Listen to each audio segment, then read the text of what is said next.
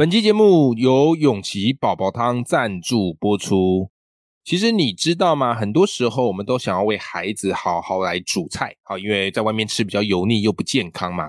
可是，一想到下了班啊，你跟先生兵分两路啊，他接孩子啊，你去市场备料，就回到家里啊，还要把鱼拿出来退冰，接着洗菜、切菜、洗米、煮饭。我跟你说，光备料就花了三十几分钟，这还算快的，还没有煮，心都累了。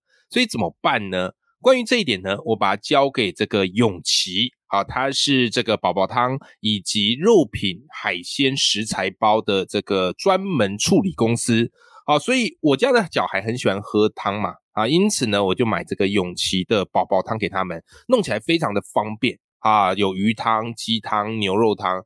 那一包呢，它的分量是非常适合孩子的，然后再加上呢，他们对于食材都严格的把关，所有的汤品都必须经过四道程序去做处理。好，所以我觉得永琪的宝宝汤是非常适合小朋友喝的。然后再来呢，他们的海鲜跟肉品包，我觉得也非常的不错啊，就是他们都有把它都处理好。好，比方说超嫩的这个鸡腿肉，以及超大虱目鱼好的鱼肚。啊，还有台湾的鲈鱼鱼片、挪威的鲑鱼鱼片啊，甚至是扁鳕鱼片啊，都非常多，好，各式各样，琳琅满目。好，因此呢，可以帮你有效的节省备料的时间，而且呢，哦，吃起来味道是非常非常不错的。那刚好呢，我现在跟永琪有在合作这个团购，那团购价是非常非常的便宜，好，你趁团购的时间买，哈，是享有最好的优惠。那买满两千五百元就可以享有免运，买满三千元就会再多送你一包台湾鲈鱼的鱼片，好不好哈？那我们这个团购优惠直到八月三十一，好，也就是这礼拜四，好，所以请大家尽情把握。有兴趣的伙伴，好，我也把这个团购的链接放在节目的资讯栏，供你参考喽。上课累了要下课，工作累了要休息片刻，但是人生成长永不下课。嗨，欢迎来到 Life 不下课，我是欧阳立中，每天陪你学习练功，一起玩出你我的理想生活。Hello，各位听众朋友，大家好，我是王立中，欢迎收听 Life 不下课，每天一集不下课，边休息你上进，累积你的复利成长。好，今天我们来聊一个话题，我们今天来聊这话题叫做酸米啊，为什么特别想聊这个话题呢？因为我自己有在开这个报文写作课，好鼓励大家就是要勇于创作，坚持写作，而且一定要公开分享，绝对说不能闭门造车哦，就自己写自己看不行，你一定要公开写，才可以得到这个 feedback 啊，有了这个回馈之后，它就可以成为你写作的动力，好督促你坚持下去。好，所以我学员非常非常多啊，因为像我报文写作课，光是线上课的学员就三千，超过三千五、三千六了。对不对？然后很多也是我实体课程的这个学员。那大家一开始写作呢，其实都是会满怀豪情壮志，很有热情啊，哇，一篇一篇接着写啊。因为他们知道哈，只有把这个文章写成系列文，才有机会让自己的专业被看见，对不对？可是大概哦，写了几个月啊，或者是半年、一年之后，诶，有一些有在坚持的写作的伙伴啊，他就会碰到了另外一个问题，怎么样问题呢？他们就会跟我说：“哎呀，欧阳老师，我上次写了一篇文章，好在网络上，哎，结果嘞，哎，就有人留言酸我，而且讲的很难听，而我看了就很难过，就是我也我没有像他想的这样啊啊，然后为什么他要这样子说我呢？啊，所以很多人慢慢会有这样的一个回应给我。OK，那这时候我就会鼓励学员嘛，我就鼓励学员说：恭喜你进入到了写作的上层境界，好，就是开始会有人注意到你，啊，开始会有人酸你。”好，所以今天这一集啊，我特别想要来聊酸民，也就是当我们人生哈，不管是你创作哈、写作也好啊、拍影片也好啊，或各式各样的一个公开平台遇到酸民啊，这时候你该怎么办？这时候你该怎么办？我先跟大家分享我自己遇到酸民的经验啊，我先跟大家分享我自己遇到酸民的经验。其实我很，我也有不少遇到酸民的经验。但其实不是那么的多，因为我写作的类型本来就比较不是那么自我主观的啦。好，当你会遇到酸民，很多都是因为你非常的自我主观，OK，然后呃有主观意识啦，会比较常遇到，因为主观这个东西每个人都有，然后相互抵触，人家就酸你，OK，但我还是会遇到。好，举个例子，我以前在连载那个故事学，就是一系列的故事的教学文章的时候，OK。结果怎么样嘞？那有一篇嘛，我记得那一篇好像是教大家说故事的一个架构哦。我故事架构就是有一个六步骤的架构给大家。OK，然后这篇文章呢，我就分享在脸书上。结果嘞，我就发现怎么样嘞？我就发现，因为脸书上你就会看到人家跟你按赞跟分享嘛。那有时候我就会好奇，就点进去看大家分享，通常会怎么样分享？因为他们可能会写一些话嘛。好，我不看还好，好，大部分都觉得，大部分都说哦，这篇文章对他帮助很大。可是我就看到有一个他分享文章，可却说什么嘞？啊，却说，哎呀，这个老师的这个教学啊，这个老师教真的是食古不化，现怎么还会用这种方式在教大家呢？哦，难怪这个台湾的这个教育不会进步。哦，大致而言是这样。哦，我当时看着就非常的傻眼，我想说，哇，天呐，我都不知道我那么有影响力，一篇文章就可以导致台湾的教育不会进步，好吧？反正我跟你讲，酸米有一个特色，就是他们会无限滑坡。就是明明一件小事，他可以把它搞得好大，好像就是你一个人毁灭了整个台湾一样。OK，然后当下其实我看到就蛮难过的，因为大部分都说，哎，我这篇文章帮助他们很多啊，哦，终于知道怎么去做故事的架构。可是怎么会有人把我写的这一篇文章，然后讲的这么的难听？而且我文章也没跟你收钱呐，啊，我就是纯粹免费的分享在网络上，这样也要被酸啊？所以当时心里真的是。愤恨不平呐，哦，真的是愤恨不平。好啦，后来嘞，我就蛮好奇的，我就想说，哎，一个会把人家讲的那么难听的人，他的生活样态是怎么样？啊，他的生活习惯或样貌是怎么样？所以我就好奇哦，我就点进去这个酸人的啊人的那个账号，就点进去，因为他有公开版面可以看嘛。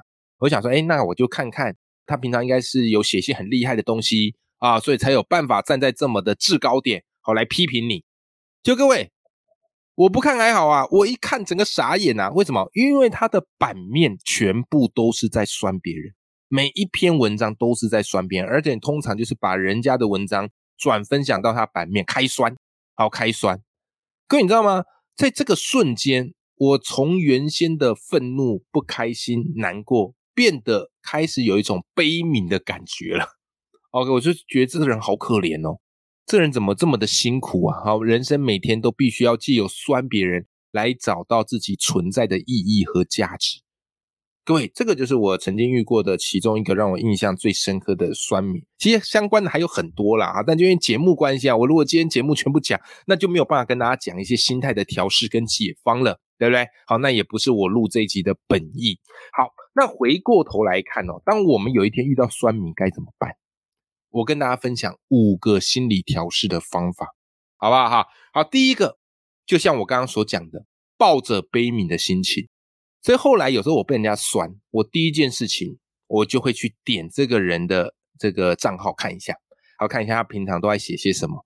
就大部分哦，十之八九，这些人都是整天都在酸人，靠酸人为生。然后他们自己呢，写不出什么样的一个文章，但是他批评别人却很容易。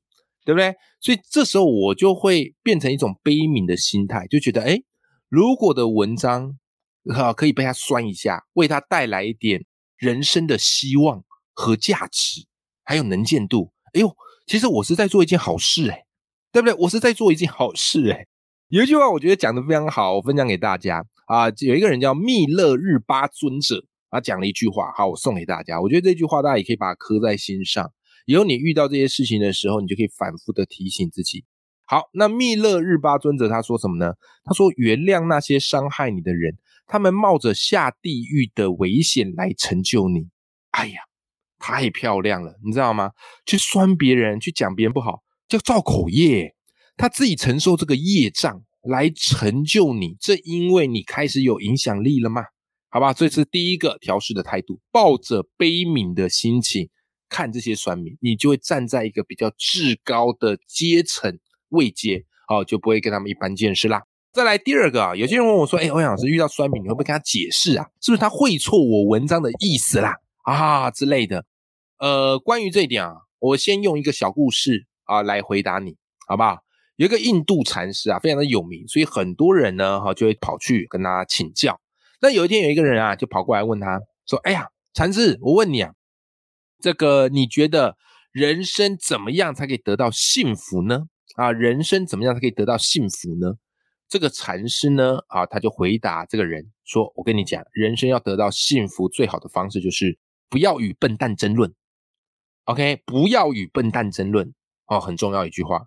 可这个人呢，稍微想了一下，说禅师，可是我觉得不是呢，我觉得不是呢，就要开始跟禅师这个开杠啊，跟他辩。这时候呢，禅师就淡淡的回他四个字，叫做“你说的对”，啊，叫“你说的对”。哇，我很喜欢这个小故事哈，所以后来在我的报文班上，我也常常跟学员们分享这个小故事。为什么呢？各位，你写作一定会遇到酸民，除非你不写，你不写就不会遇到，但你也不会遇到人生很多的机会，是吧？好啦，但是你遇到的时候，你该怎么办呢？如果啦，他真的是有点出你文章很严重的错误啊，或者是你有一些知识点弄错了，那个我们当然是虚心受教。对不对啊？OK OK，就调整就好了嘛。我常常也是这样，人家会说你哪个字错啦什么的，我都很感谢。那个都不叫酸苗，那个就是真的有纠正出你客观事实错误的。可是有些人就是价值观明显跟你不一样，是来跟你开杠，对不对？然后留言留超大串，我就觉得奇怪，你留言留那么大串，你干嘛不把它写成一篇文章？要浪费在我的版面上，对不对？你写这一篇文章不是很好吗？所以这时候呢，我通常也不太会理他啊，因为我很知道他明显是来乱的。因此，我可能就会心态上告诉自己说：“啊，你说的对啊，你都对就好了，好就让他过去了。为什么？因为跟他在留言那边攻防啊、比战，不是我喜欢的事嘛。我把这个时间省下来，可以陪家人啊，可以读书啊，可以去做我喜欢的事，可以追剧，好，又可以再写一篇文章，是不是？我干嘛把时间浪费在跟他比战上呢？啊，所以第二个心态就是用这个印度禅师的心理啊，告诉他说：你说的对。”好不好？好，我没有要再跟你争论了。好，在第三个啊，第三个是我最近在这个大人学听到的，哎，我觉得他们这概念非常棒。好，在大人学其中有一集在讲这个目标与代价，什么意思呢？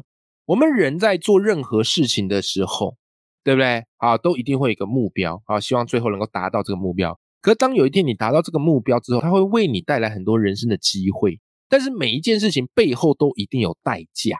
好不好？没有没有代价的事情的。好啦，那我们听我们这个节目的，或想写作人，通常我们希望自己得到的一个目标啊，或是成功的一个方向，就是希望自己有一些影响力嘛啊，然后文章可以帮助更多人嘛啊，著作可以帮助更多人嘛。OK，那有一天我们成功了，真的很多人开始关注我们，我们也成功出书了，也开始有影响力了。各位不要忘了，代价随之而来。当你越有影响力的时候，一定有些人是看不惯你的。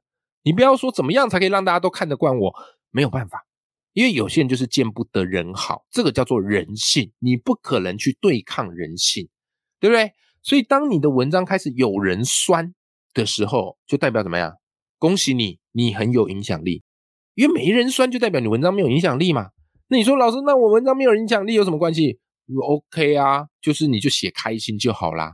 所以当有人酸，虽然你心里会不太开心，但是你要转念一想，代表你这时候很有影响力，所以这些酸民才会来蹭。而这个呢，就是所谓成功的代价。你看我们这个心态，只要一换框一调整，是不是就完全不一样了？对不对？这个叫成功的代价。有人酸，就是我们成功的代价，好不好？哈，好，这是第三个。那各位。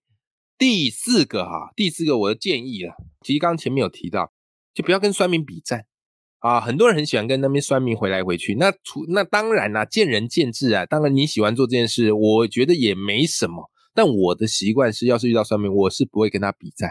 好，跟他比战呢，就是趁了他的意，有没有啊？然后跟专民的时间跟你的时间是不等值的，对不对？他用他廉价的时间，然后来博你。宝贵的时间，那他不就赚到了，对不对？他不就赚到了？好，所以你只要有这个论点哈，你就不会跟他整天那边战战战，也没什么好战的。除非他愿意花钱付给我，让我跟他比战，诶，那个就另当别论了，好不好？哈，这是我第四个心态。好，第五个心态，我觉得也也算是一种调整，也不错。叫什么嘞？其实酸民给你的这些东西哦，虽然当下会非常非常的不开心，可是你转念一想，我们都是有个创作的灵魂，对不对？其实啊，酸民给你的这些东西，就是所谓的挫败的故事嘛，是不是？所以有时候我觉得也可以把酸民啊，他呛你的啊，讲你的这些东西，当做是一种创作的素材啊，未来写成文章哦，像我今天这一集要录成一个 podcast，哎，它反而变成我一个素材的来源呢，对不对？哦，变成我一个素材来源，其实我觉得也还不错啊啊！而且我们就统称叫做酸民，我们也没指名道姓说是谁说的，基本上我也不会去记住是谁说的，对不对？啊，所以这个呢，啊，也是其中一种调整的方式。好啦，今天这一集哈，特别来跟大家聊聊哈，在你的这个创作的路上，一定会遇到酸民。好不好啊？那遇到当下，我相信心情绝对是不好受的。即便九十九个人都说你好，只要有一个人说你不好，哇，你整天就会怎么样呢？非常挂心啊，非常觉得不开心。这个是人之常情。但透过今天这一集，我们转念去想想，是不是面对酸民也有了不同的心态以及调试的方向了？对不对？好啦，总之希望今天这一集对你有帮助。好，记住啊，当开始有人酸你的时候，就代表。是你有影响力的开始，好不好？那我要先祝福大家，以后都有机会遇到酸民啊，因为等到遇到酸民，那就是考验我们心态的时候了。好，永远要记住，眼里有光，心中有火的自己。希望今天这期节目对你有帮助喽。我们下期见，拜拜。